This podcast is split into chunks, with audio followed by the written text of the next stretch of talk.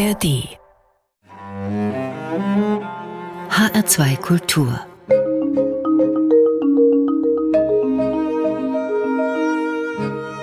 Doppelkopf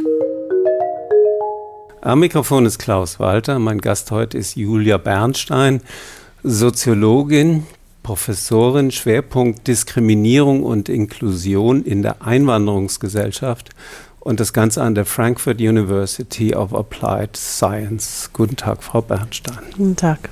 Unser heutiges Gespräch hatten wir verabredet im Sommer, also vor dem 7. Oktober. Der 7. Oktober, der Tat des Überfalls der Hamas auf Israel. Massaker mit rund 1400 Toten. Das waren die meisten getöteten Jüdinnen und Juden innerhalb eines Tages seit dem Holocaust bzw. der Shoah. Über den Unterschied reden wir vielleicht später noch. Dazu kommen weit über 200 entführte Geiseln, von denen sich heute zum Zeitpunkt unseres Gesprächs noch die meisten in der Gewalt der Hamas befinden. Heute, das heißt, dieses Gespräch wird aufgezeichnet am 6. November 2023. Wir wissen also nicht, was in der Zwischenzeit alles passiert ist bis zur Ausstrahlung.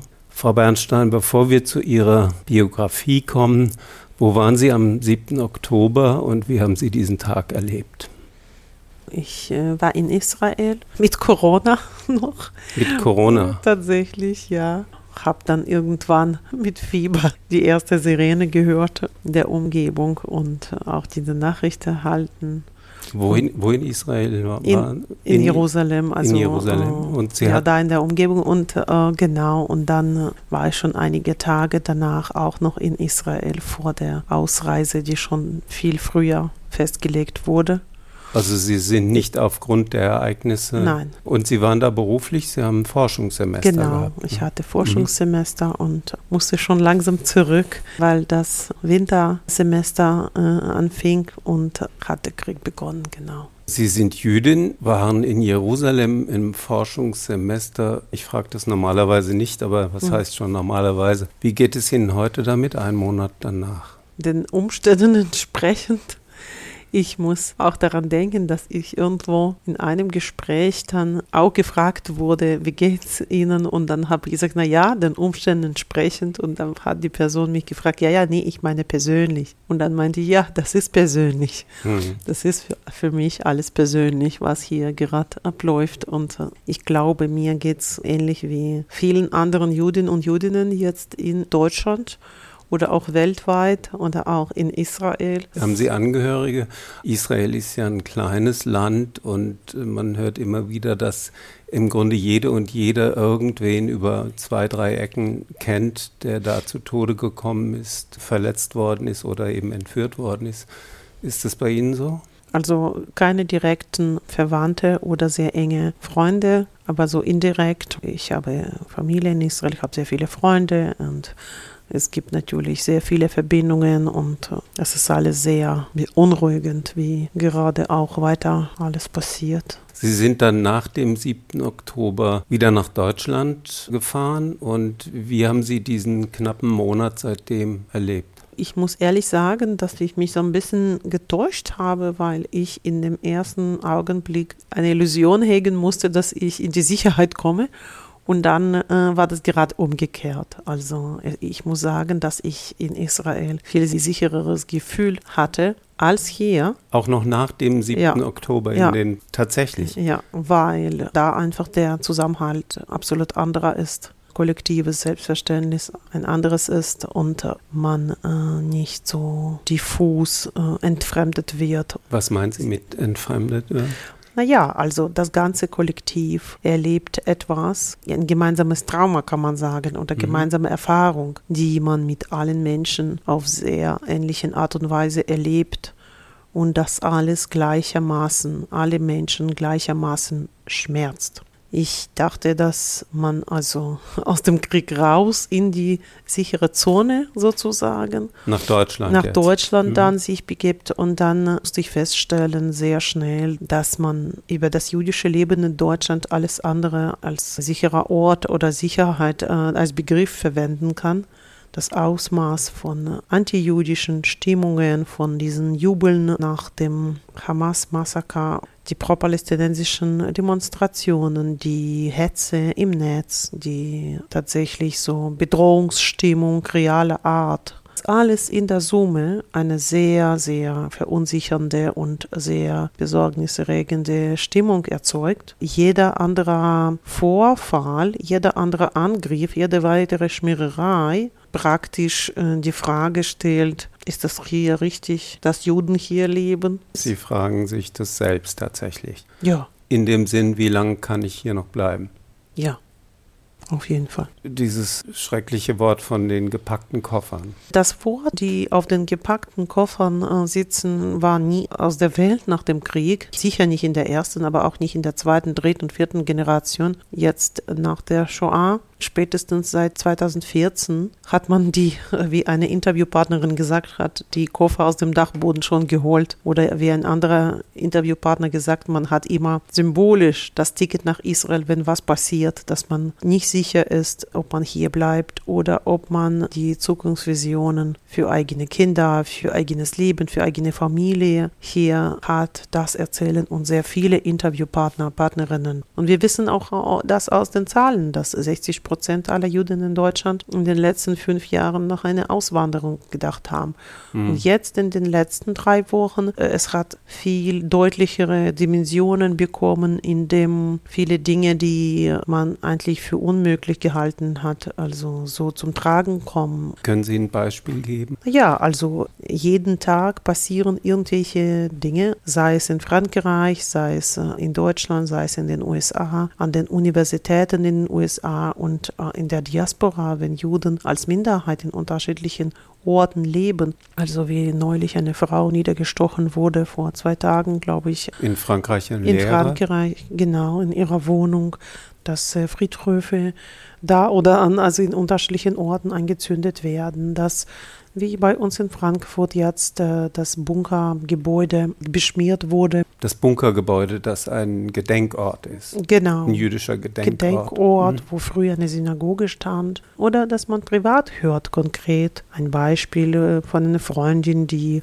erzählt, dass sie aus der pro-israelischen Demonstration zurück mit, dem, mit jemandem war und geschlagen. Dann wurde eine andere, die dann erzählt, dass ihr Sohn dann ihrem Sohn auf dem Kopf geschlagen wurde und gefragt wurde von irgendwelchen Jugendlichen und jetzt bist du stolz, dass du Jude bist. Überlegen Sie selbst, wie Sie sich kleiden oder ob Sie einen Davidstern zum Beispiel tragen oder überlegen Sie sich so Dinge, bevor Sie rausgehen. Wie verhalte ich mich, wie kleide ich mich, wie bewege ich mich oder eine israelische Fahne? Naja, also ich äh, glaube ich, dass durch meinen Namen und durch meine äh, Staatsbürgerschaft und durch die Beschäftigung mit diesen Themen ist es jetzt nicht so, dass ich mich verstecke, also weil äh, es einfach aktive, inhaltliche, thematische Auseinandersetzung mit diesem Thema die Menschen mit mir auch als Person verbinden. Von daher, also meine Identität steht relativ offen, auch in den äh, Seminaren oder in anderen Veranstaltungen. Ich äh, habe noch nie einen Davidstern einfach getragen, aber mhm. ich glaube, das wäre auch jetzt absolut ausgeschlossen, das in, in der Öffentlichkeit mhm. zu tragen, ohne dass man gefährdet wird direkt, so wie Kippa oder andere jüdische Symbolik, die dann ähm, ich persönlich bin auf keinen Fall bereit, mich zu verkriechen oder irgendwie mhm. zu verstecken oder meine Identität zu verbergen nicht nach der Shoah und nicht äh, entsprechend dem, mit dem ich mich auseinandersetze inhaltlich. Also ich bin es einfach nicht bereit. Aber ähm, es ist wirklich so, dass aus unseren empirischen Daten sehr viele Menschen ihre jüdische Identität nicht mehr bekannt geben und das verbieten, ihren eigenen Kindern zu tun. Einfach aus Risiko, weil man sich und eigene Kinder schützen möchte. Und das rede ich jetzt nicht von heute, sondern tatsächlich in den letzten 20 Jahren, aber jetzt sehr vermehrt auch in den letzten Jahren. Julia Bernstein, Sie sind Jahrgang 1972, Soziologin in Frankfurt. Ich habe es gesagt, Sie haben viel geschrieben über Antisemitismus in allen Ausprägungen. Nachdem ich vieles gelesen habe von Ihnen und auch über Ihr Leben ein bisschen was gelesen habe, geht es mir so, um das ganz zu verstehen, muss man auch ein bisschen mehr über Ihr Leben wissen. Es hat ja für mich schon fast was Makabres in diesen düsteren Zeiten, dieser Lebenslauf Können Sie ein bisschen erzählen? Sie sind 1972 geboren, wo? In der Ukraine. In der Ukraine, damals noch Sowjetrepublik. Richtig. Dann? Dann bin ich mit 18 nach Israel ausgewandert und Warum, darf man das fragen? Also wegen Antisemitismus? 1990. 91, ja. 91, okay. Genau. Antisemitismus in der Ukraine. Würden Sie sagen, das war ein Antisemitismus in der Ukraine oder in der Sowjetunion? Das war Antisemitismus in der Sowjetunion, aber ganz konkret eingelöst in der Ukraine. Ich äh, wollte sehr gerne in einer Gesellschaft leben, in der ich oder zukünftig meine Kinder, ich war damals nur 18, ja, aber nicht mehr sich mit dieser Frage beschäftigen müssen. Und da war Israel schon das Versprechen ein sicherer Ort. Das war auch die Zeit, in der viele russischsprachige Juden aus der Sowjetunion ausgewandert sind, in der Suche nach ihrer eigenen Identität Zeit und in der Suche nach ihrer historischen Heimat. Sie sind nach Israel gegangen. Wohin dort? Haifa. Nach Haifa. Und dort habe ich studiert. Kunstgeschichte, Soziologie und Kultur, Kultur Anthropologie. Anthropologie habe ich gelesen und eine Dissertation geschrieben. Umstrittene Zugehörigkeiten russischsprachiger jüdischer Migranten in Israel und Deutschland, eine Studie über Alltag und Ernährungspraktiken. Wie haben Sie die geschrieben? In welcher Sprache? Also ich habe mich angefangen mit der Zuwanderung in Israel, russischsprachiger Zuwanderung auseinanderzusetzen. Und mich hat immer sehr interessiert diese Frage, auch warum Juden auch nach Deutschland nach der Shoah auswandern. Das war sozusagen vor allem der Anhänger, weshalb ich für eine kurze Zeit eigentlich hier nach Deutschland gekommen bin, um Interviews durchzuführen im Rahmen Moment, meiner Dissertation in Haifa. Und dann sind Sie nach Deutschland und sind hängen geblieben? Ich bin nicht hängen geblieben. Also ich bin nach Deutschland gekommen und dann hatte ich so einen Sprachkurs in vier Monaten Deutsch gelernt. Wow. Und war sehr verliebt in dieser Sprache und ich habe es überhaupt Echt? nicht warum, verstanden. Warum das? Genau, und ich habe es überhaupt nicht verstanden, warum. Es hat, ich hatte wirklich so Déjà-vu irgendwie mit dieser Sprache. Erst viele, viele Jahre später habe ich tatsächlich verstanden, dass ich eher Bezug zu dieser Sprache über jiddische Sprache von meinen Großeltern hatte. Und äh, das klang so sehr vertraulich und sehr bekannt. Ich habe Jiddisch überhaupt nicht verstanden, aber ich habe es gehört als Kind. Okay von meinen Großeltern und wahrscheinlich war das Liebe nicht zu deutscher Sprache, sondern zu meinen Großeltern, die ich falsch interpretiert habe. Und nach vier Monaten habe ich in Haifa die Dissertation abgebrochen und mich entschieden, meine Doktorarbeit auf Deutsch zu schreiben, hier an der Goethe-Universität. Ah, ja. nach vier Monaten konnten Sie eine Doktorarbeit auf Deutsch schreiben. Ich habe sogar die ja Hälfte geschrieben und dann habe ich überlegt, Moment mal, das kann doch niemand hier lesen. Okay. Oh also in, in der ganzen Welt. Das wird nur in Deutschland dann gelesen. Ja. Ich hatte es überhaupt nie vor, hier irgendwie zu bleiben oder hier zu arbeiten. Das war in keiner Weise Weise mein, mein Traum oder meine mhm. Absicht. Also ich bin davon ausgegangen, dass ich das auf jeden Fall dann international auf Englisch schreiben muss. Ich hatte gar nicht vor, hier zu bleiben, ja. Und ich habe das dann auf Englisch geschrieben an der Goethe-Universität in der Kulturanthropologie. Das heißt, ja. um es zu rekapitulieren, Sie sprechen Ukrainisch, Russisch, Hebräisch, Englisch, Deutsch. Nur fünf Sprachen. Also ich weiß nicht, ähm, ich habe nicht gezählt. Ich meine, das ist also wahrscheinlich, also die, die slawischen Sprachen versteht man dann automatisch natürlich über. Wie ähnlich sind sich Russisch und Ukrainisch für Sie? Östlicher mhm. und westlicher so Dialekt, also der, das ist schon ein Unterschied. Äh, und das ist viel ähnlicher zum, also wie Polnisch als Russisch. Äh. Können Sie auch Polnisch? Ich kann es verstehen über Ukrainisch, also oh. die, diese slawischen Sprachen, ja, also. Und ich habe Französisch in der Schule gelernt, ja. Auch noch. Respekt. Und ich liebe Sprachen. Ja, das scheint so zu sein. Was sprechen Sie im Alltag? Hauptsächlich äh, Deutsch, Russisch und Hebräisch. In welcher Sprache träumen Sie? Oh, das ist so eine Frage, wie jemanden zu fragen, in welcher Sprache denkst du? Ich ja. denke nicht in Sprache. Also erstmal denke ich mit Bildern, mit Kategorien und dann übersetze ich dann in die Sprache. Wenn man die beherrscht, dann versucht man dann die entsprechenden. Kategorien mhm. zu ziehen, das in die Worte zu packen. Aber ich glaube, dass die Idee als so ein Komplex entsteht, erstmal nicht sprachlich und dann wird das in die Sprache übersetzt, mhm. so etwa.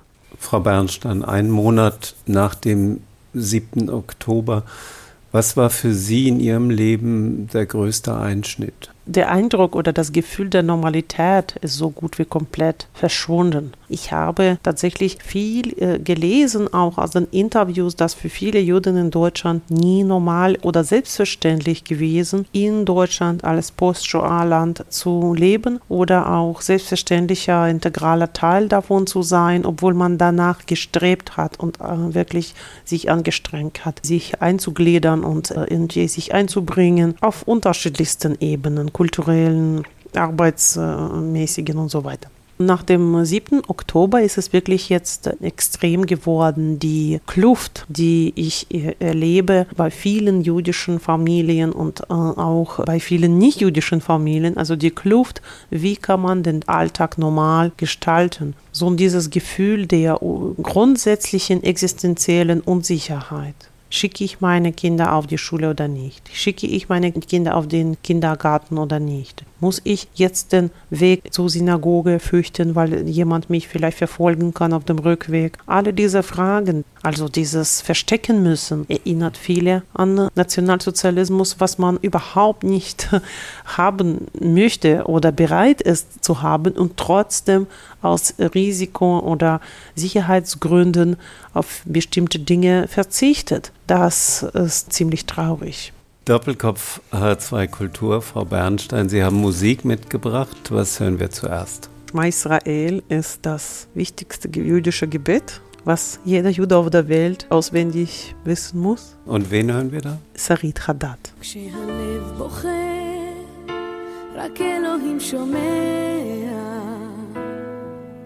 הכאב עולה מתוך הנשמה. אדם נופל לפני שהוא שוקע. בתפילה קטנה חותכת הדממה. שמע ישראל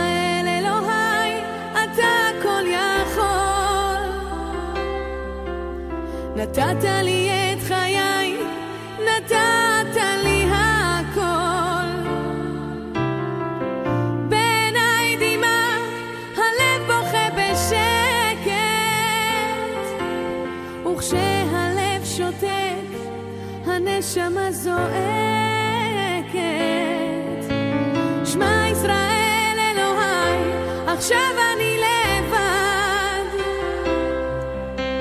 חזק אותי אלוהי, עושה שלא אבחר. הכאב גדול ואין לאן לברוח. עושה שיגמר, כי לא נותר בי כוח. כשהלב בוכה, הזמן עומד מלכת. רואה את כל חייו פתאום. אל הלא נודע, הוא לא רוצה ללכת.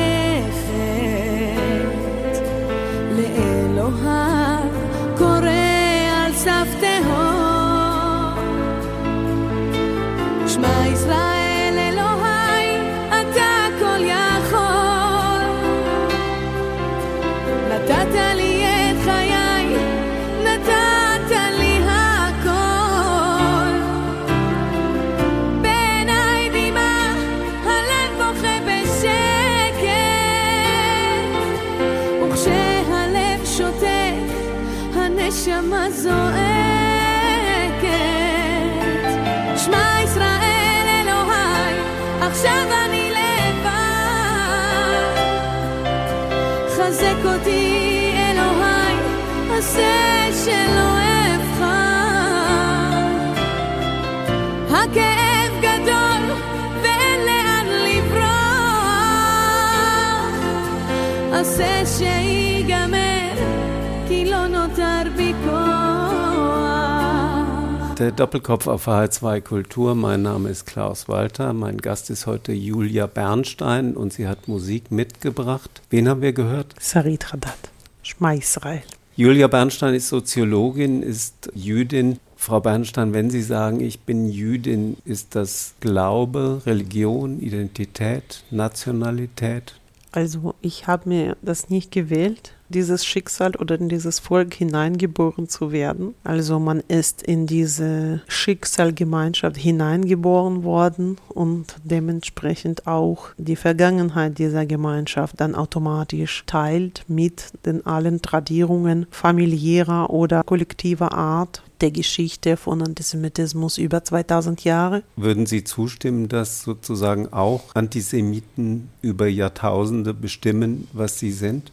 Die Antisemiten bestimmen nicht, was ich bin, aber sie versuchen, mein Leben zu erschweren. Beziehungsweise immer wieder dazu bringen, dass man sich Fragen stellt, wohin man gehört, wo soll die Familie sich am besten fühlen? Das sind so immer wieder Fragen, die wegen Antisemitismus, glaube ich, im Zentrum von, von dem jüdischen Verständnis stehen. Aber Judentum ist, es wäre albern zu sagen, dass Judentum oder Juden sich durch Antisemiten identifizieren. Das überhaupt nicht. Frau Bernstein, ich würde Sie gerne zu diesem Krieg befragen, den wir jetzt seit einem Monat erleben. Und ich sage an dieser Stelle nochmal, der Aufnahmetermin dieses Gesprächs ist der 6. November. Es wird erst einige Tage später gesendet. Das heißt, wir können nicht berücksichtigen, äh, was da in der Zwischenzeit passiert ist.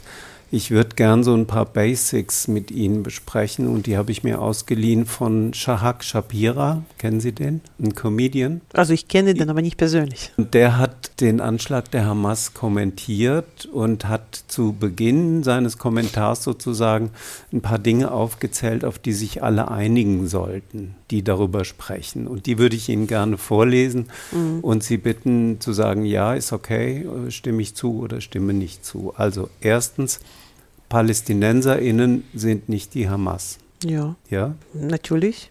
Okay. Ja, es gibt Palästinenser, die Hamas nicht unterstützen, hoffe ich doch. Zweitens, Muslime sind keine Terroristen. Ja. Drittens, Israelis sind nicht die israelische Regierung also israelische Regierung sind Israelis, aber Israelis sind nicht automatisch israelische Regierung, ist logisch, ja. Mhm. Was würden Sie sagen, wie hat sich das durch den 7. Oktober verändert, das Verhältnis der Israelis zur israelischen Regierung nach mehreren Jahren Massendemonstrationen fast jedes Wochenende, ja. Hunderttausende auf der Straße gegen diese Regierung? Eine Sache würde ich gerne festhalten, dass Menschen, die Geisel genommen wurden, Menschen, die ermordet wurden, nicht unbedingt Anhänger von Ben Gvir oder Netanyahu waren, sondern auch unter anderem Menschen, die Bezellem unterstützt haben oder anti-israelische Demonstrationen, also sich daran beteiligt haben, äh, offene Art und säkulär und gar nicht religiös gewesen und das hat nicht genützt nichts genützt. Das bedeutet, es geht nicht darum, und das ist auch wiederum der Kern des, der antisemitischen Einstellung, dass es geht nicht darum, dass Juden sich ändern und dann werden sie geliebt oder irgendwie akzeptiert endlich mal oder als normaler Teil der Gesellschaft ge äh, gesehen, sondern es ist egal, wie sie agieren. Es, es ist absolut egal, wie sie agieren. Der Hass an Juden hat mit ihrem Handeln überhaupt nichts zu tun und auch mit ihrer Einstellung nichts zu tun und auch mit ihrer Kritik an die israelische Regierung nichts zu tun. Abgesehen von den äh, religiösen oder politischen Einstellungen auch werden Juden in Deutschland angegriffen, obwohl sie Staatsbürger von Israel oder nicht Staatsbürger von Israel sind, dass sie Projektionen benutzt werden von als Repräsentanten vom Staat Israel oder Repräsentanten von Netanyahu oder sonst was. Es ist ein Denkfehler weil Antisemitismus geächtetes Phänomen ist in Deutschland nach der Shoah. Jetzt bekommt das durch diese pro-palästinensischen Demonstrationen tatsächlich offene Art des Hasses, aber Grunde genommen in der Mitte der Gesellschaft, in den Öffentlichkeiten, das ist peinlich zuzugestehen, dass man Antisemit ist. Die absolut meisten würden das ausschließen. Und mit dem Aber. Ne? Mit dem Aber, mit dem. Also der berühmt-berüchtigte Satz: Ich bin ja kein Antisemit, aber. Genau, es gibt unterschiedliche Konstruktionen, wie man das rechtfertigen kann mit dem grammatikalisch, Komma, aber und nur und ich habe irgendwelche Verwandte und deshalb darf ich reden. Oder man kann anders machen, dass man äh, praktisch Antisemitismus kodiert durch unterschiedliche Sätze, die praktisch auf gesellschaftliche Zustimmung oder Konfrontation stößen, über die man einig ist und hinter diesen Sätzen dann hinten dran sozusagen mhm. dann antisemitischen Gedankengut äh, aufhängt, ohne dass man das Wort Juden in den Mund nimmt. Mhm. Im Namen der Werte, für die alle wir stehen. Im. Namen der Werte des Humanismus, im Namen der Freiheit, der Menschheit, Menschlichkeit und so weiter, kann man letztendlich da so formulieren, dass das als berechtigte Kritik erstmal aussehen muss, weil Antisemitismus eine Rechtfertigung braucht. Und diese Rechtfertigung wird eingelöst ganz oft durch erstmal sogenannten Israel-Kritikbegriff. Der Begriff ist ein Begriff, den es, glaube ich, nur auf dieses eine Land auf dieser Erde gemünzt gibt. Ne? Israel-Kritik. Es gibt keine Spanien-Kritik, keine Österreich-Kritik, keine Brasilien-Kritik, aber Israel-Kritik. Das ist der Israel-bezogene Antisemitismus, über den Sie auch schreiben in Ihren vielen Texten und Büchern. Ich würde, bevor wir auf die, Ihr aktuelles Buch kommen, gern nochmal auf ein anderes Thema kommen, das Sie auch ausführlich schon behandelt haben, nämlich Antisemitismus an Schulen. Wir hören ja jetzt gerade Horrorgeschichten von Schulen, wo Lehrer in Schlägereien geraten mit meist muslimischen Schülern, wenn zum Beispiel über die Shoah gesprochen werden soll im Unterricht, dass die sich weigern, darüber was zu hören. Den Nationalsozialismus, äh, dass es darüber immer wieder Streit gibt. Sie haben darüber geforscht, was ist da schiefgelaufen in Deutschland und was muss und kann besser laufen. Was schiefgelaufen ist, die Auseinandersetzung mit der Geschichte. Es ist sehr viel passiert und sehr viel gemacht worden und auch mit der besten Absicht. Es gibt sehr viele Gedenkstätten, es gibt sehr viele Erinnerungsorte und man denkt tatsächlich, dass man der Weltmeister in der Erinnerungskultur, der Aufarbeitung der Erinnerung ist. Auf der rituellen Ebene finden regelmäßig auch beispielsweise jetzt diese Woche irgendwelche Gedenktagen. Am 9. November. Am 9. Mhm. November finden Veranstaltungen statt und so weiter.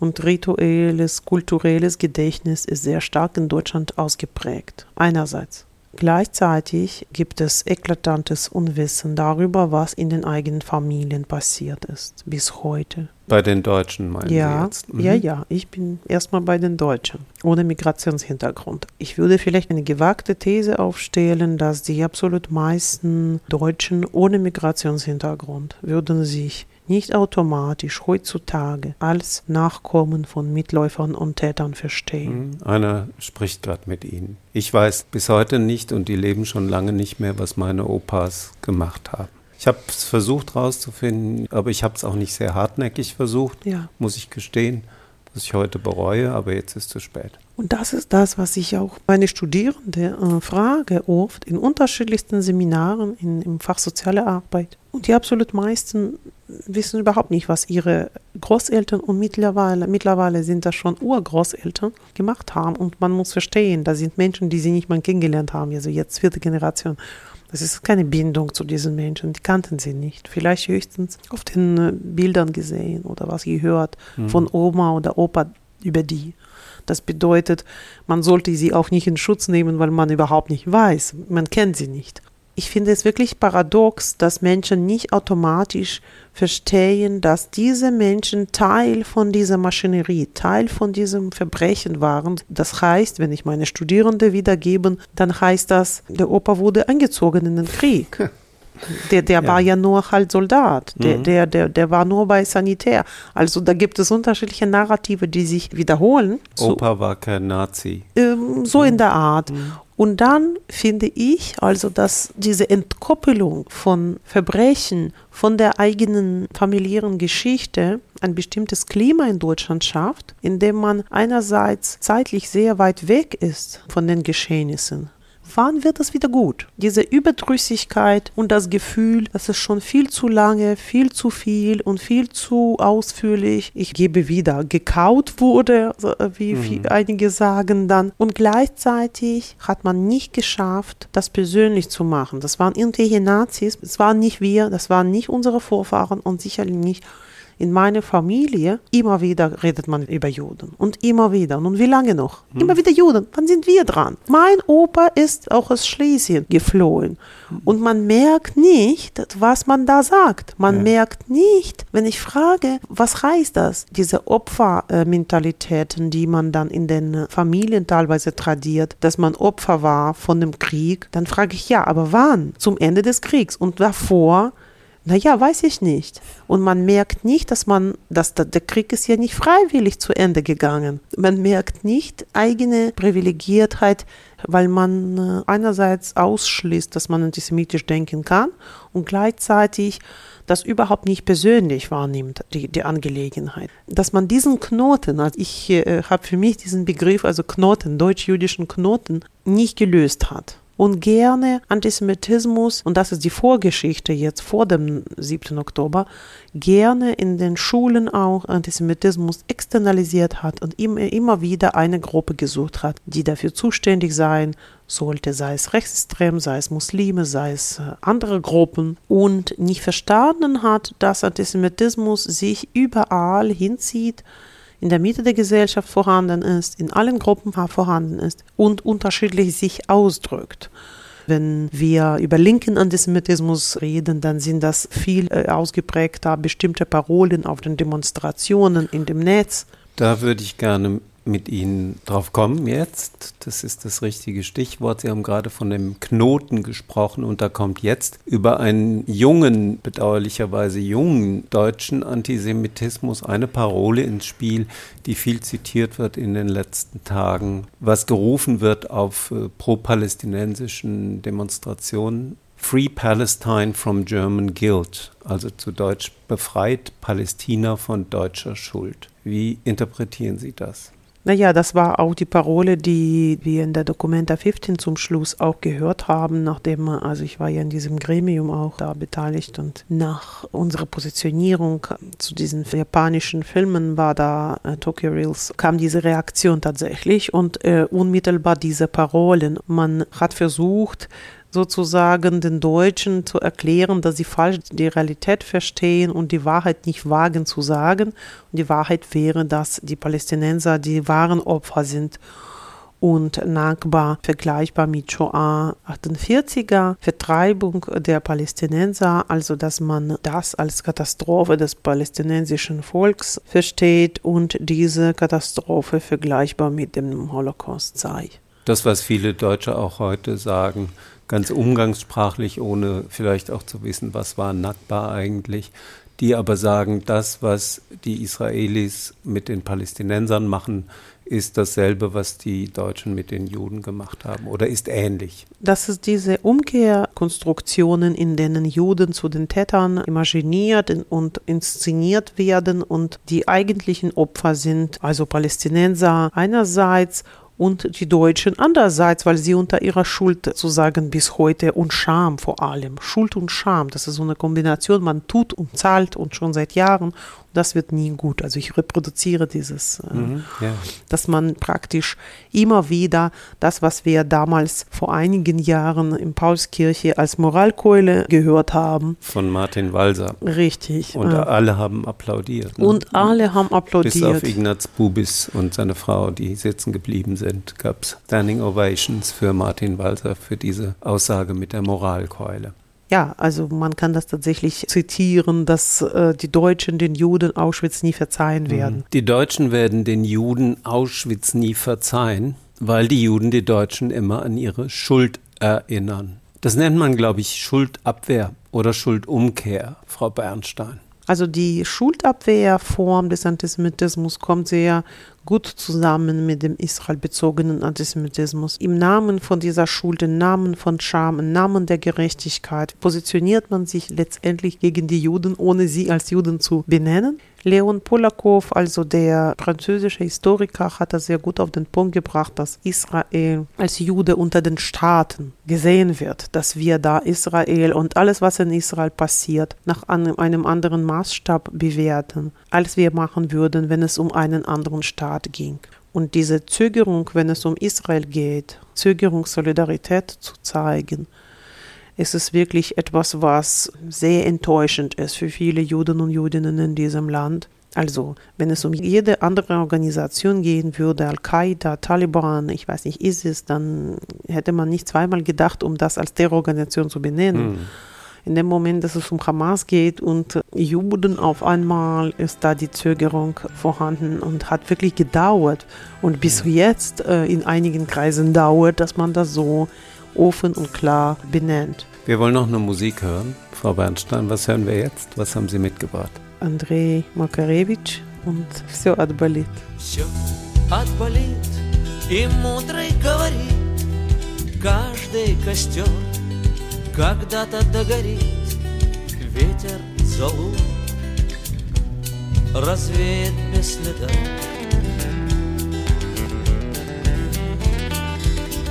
Но до тех пор, пока огонь горит, каждый его по-своему храни, если беда и если холода.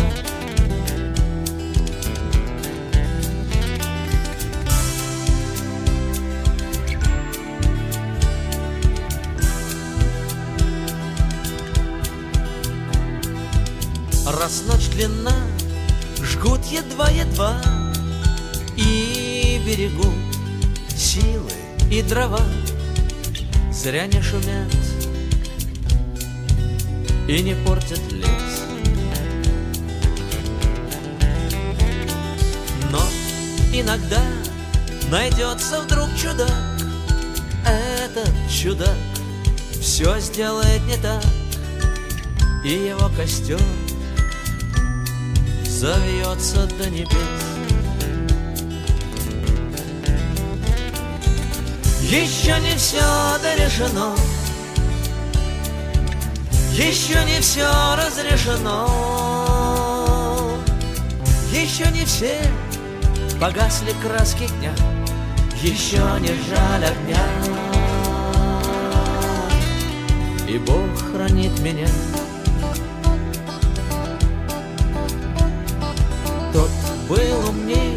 кто свой огонь сберег Он обогреть других уже не мог, но без потерь дожил до теплых дней. А ты был неправ, ты все спалил за час, и через час большой огонь угас, но в этот час стало всем теплее. Еще не все дорешено Еще не все разрешено Еще не все погасли краски дня. Еще не жаль огня И Бог хранит меня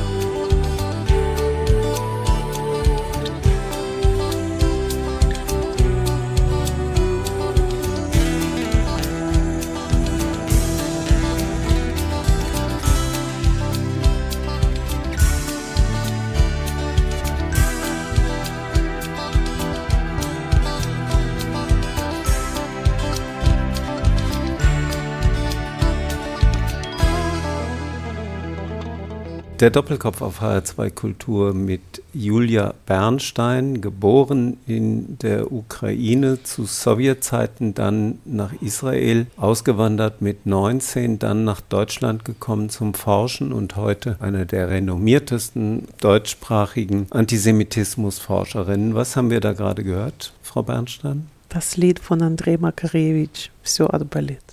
Sie sind Jüdin. Was würden Sie sagen, wenn ich Sie vorstellen würde als jüdische Mitbürgerin? Ja, das ist eine sehr äh, merkwürdige Wortschöpfung. Ich habe äh, neulich irgendwo in irgendwelcher Gruppe gelesen, dass jemand geschrieben hat, also ich distanziere mich von dem Wort Juden und würde diese Gruppe als jüdische Mitbürger beschreiben. Und dann habe ich vielleicht, wo sind wir gekommen, dass wir uns von dem Wort Juden distanzieren müssen? Oder dass jemand dann sagt im Seminar, fragt mich, ob man ein Interview mit Juden führen sollte, ob man das Wort Jude benutzen darf, weil es klingt ja nicht so schön.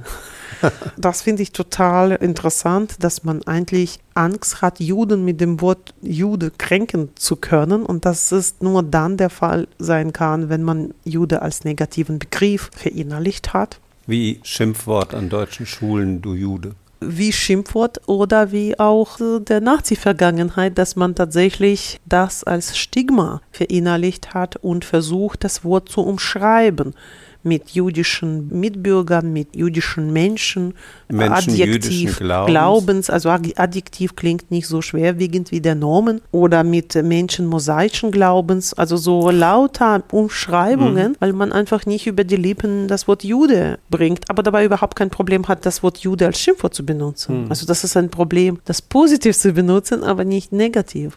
Darauf bin ich gekommen, auf die jüdischen Mitbürger, auf dieses äh, etwas verschwiemelte Wort in ihrem Buch Zerspiegelte Welten, Antisemitismus und Sprache aus jüdischer Perspektive kann ich nur sehr empfehlen. Besonders vielsagend fand ich die Geschichten, die Sie erzählt haben, einige aus der Zeit der Shoah, aber auch einige aus der Gegenwart. Und ich würde Sie bitten, vielleicht drei Episoden aus diesem Buch nochmal zu erzählen. Zum Beispiel Stichwort Mauthausen 1941. Ja, da in dem Beispiel ging es darum, dass eine Frau sich beschwert hat, dass sie es nicht ausgehalten hat, den Geruch und Geräusche jetzt von dem benachbarten KZ, also Lager, für sich traumatisierend äh, ausgelegt hat und sich darüber beschwert hat. Also diese Frau in diesem konkreten Fall hat einen Brief an die Gemeinde geschrieben, ich bitte darum, dafür zu sorgen, dass solche unmenschlichen Taten unterbleiben oder an einem Ort geschehen, wo es niemand sieht. Das ist ja fast schon Realsatire eigentlich. Aber Sie zitieren auch Beispiele aus der Gegenwart, mehr oder weniger aus dem 21. Jahrhundert. Stichwort Bauernhof, Gespräch mit einer Bekannten. Können Sie das gerade nochmal erzählen? Da ging es darum, dass eine Frau, die ich für sehr also reflektiert halte und eigentlich toller Mensch ist, die ich sehr mochte, ja, also sie hat mir gesagt, dass sie, sie an mich gestern denken musste. Dann habe ich gefragt, wieso? Und sie meinte, na ja, ich war gestern auf einem Bauernhof und dann habe ich gesehen, wie die Hühner geschlachtet werden. Und da musste ich an dich, äh, an den Holocaust denken. Und ich, hab, ich war da so ein bisschen sprachlos und meinte, aber das waren noch die blöden Hühner. Und ihre Reaktion drauf war eben. Also für sie, wir benutzen alle unsere Erfahrung, um irgendwie sich in die Position der anderen versuchen zu versetzen. Und für sie war das logisch so eine mhm. Brücke aufzubauen. Also es war für mich damals nicht möglich, in die Worte zu fassen, wie unvergleichbar solche, also wie man exotisiert wird sozusagen ja. oder zur Projektion benutzt wird für etwas. Und da entsteht eine sehr merkwürdige Atmosphäre, dass man einerseits sozusagen auf der richtigen Seite der Geschichte stehen möchte aber andererseits nicht merkt, dass da äh, Othering oder Exotisierungen passieren. Othering heißt andere, als andere markieren. Als Fremde oder stellvertretend für etwas markieren und sucht nach Entlastung, nach mhm. Entlastung geschichtlicher Art, nach positiver deutscher Identität und versucht wirklich mit unterschiedlichen Mitteln auf der richtigen Seite zu stehen, mhm. was Geschichte betrifft. Meint das der Titel, über den ich gestolpert bin, erstmal? Zerspiegelte Welten. Antisemitismus und Sprache aus jüdischer Perspektive ist klar, aber zerspiegelte Welten ist eigentlich ein sehr ungewöhnliches Wort. Ja. Und wenn man es ein bisschen undeutlich ausspricht, könnte man auch sagen zerspiegelte Spiegel, also das Wort Zerspiegel. War das bewusst, diese doppelte Boden dieses Wortes, zerspiegelte Welten, oder was haben Sie sich gedacht bei dem Titel? Also wir sind ja soziale Wesen und wir ja. bestätigen uns oder identifizieren uns oft durch die Interaktion mit den anderen, wo wir tatsächlich verlangen von den anderen, dass wir uns wiedererkennen im Spiegel der anderen Person. Und in dem Moment, dass auf Dauer irgendwelche Bilder in der Kommunikation entstehen, in denen man sich nicht wiedererkennt, weil man anders wieder sich wieder sozusagen zurückspiegelt bekommt, wirft das Fragen oder Dilemmata auf eigene Identität, auf die Interaktion, auch auf die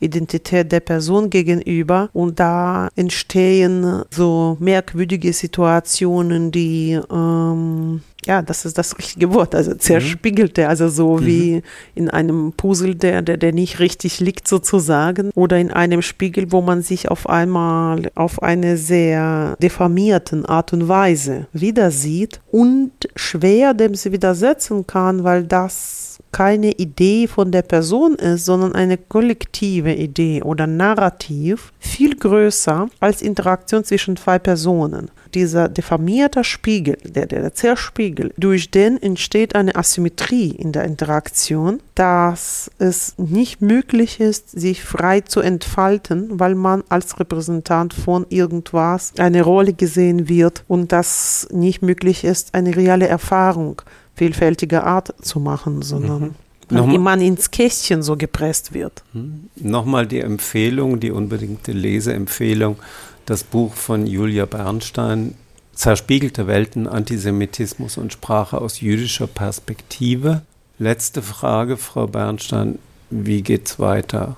Ein Monat nach dem Massaker der Hamas, ein Monat Krieg. Wie sehen Sie die Zukunft?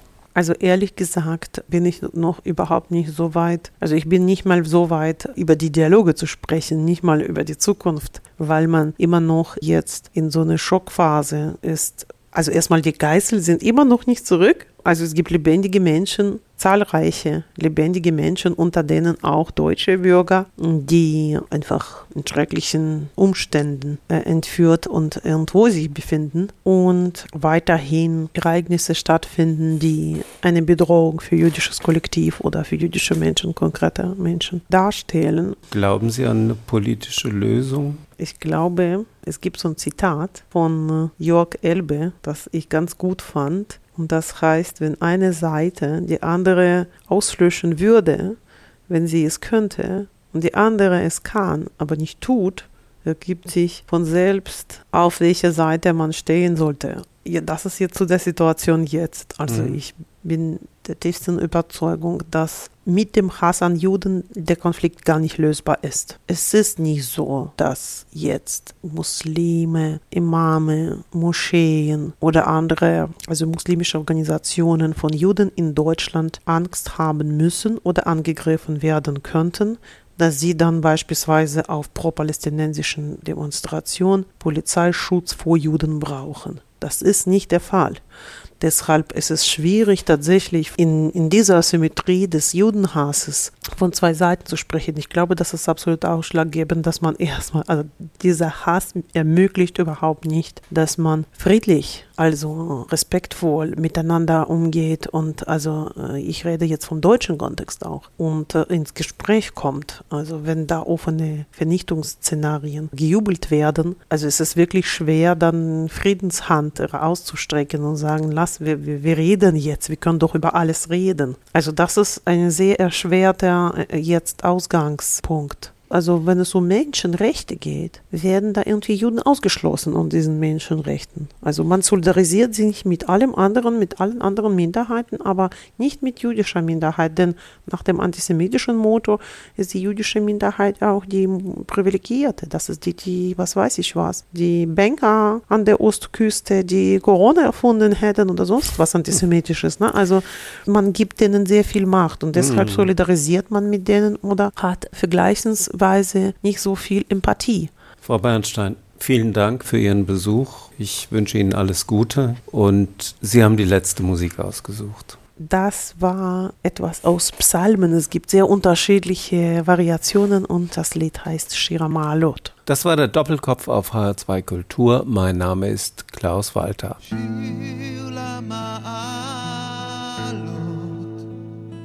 Es sei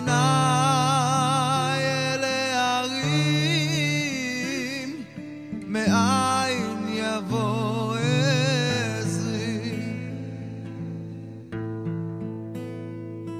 עזרי מאימה עושה שמיים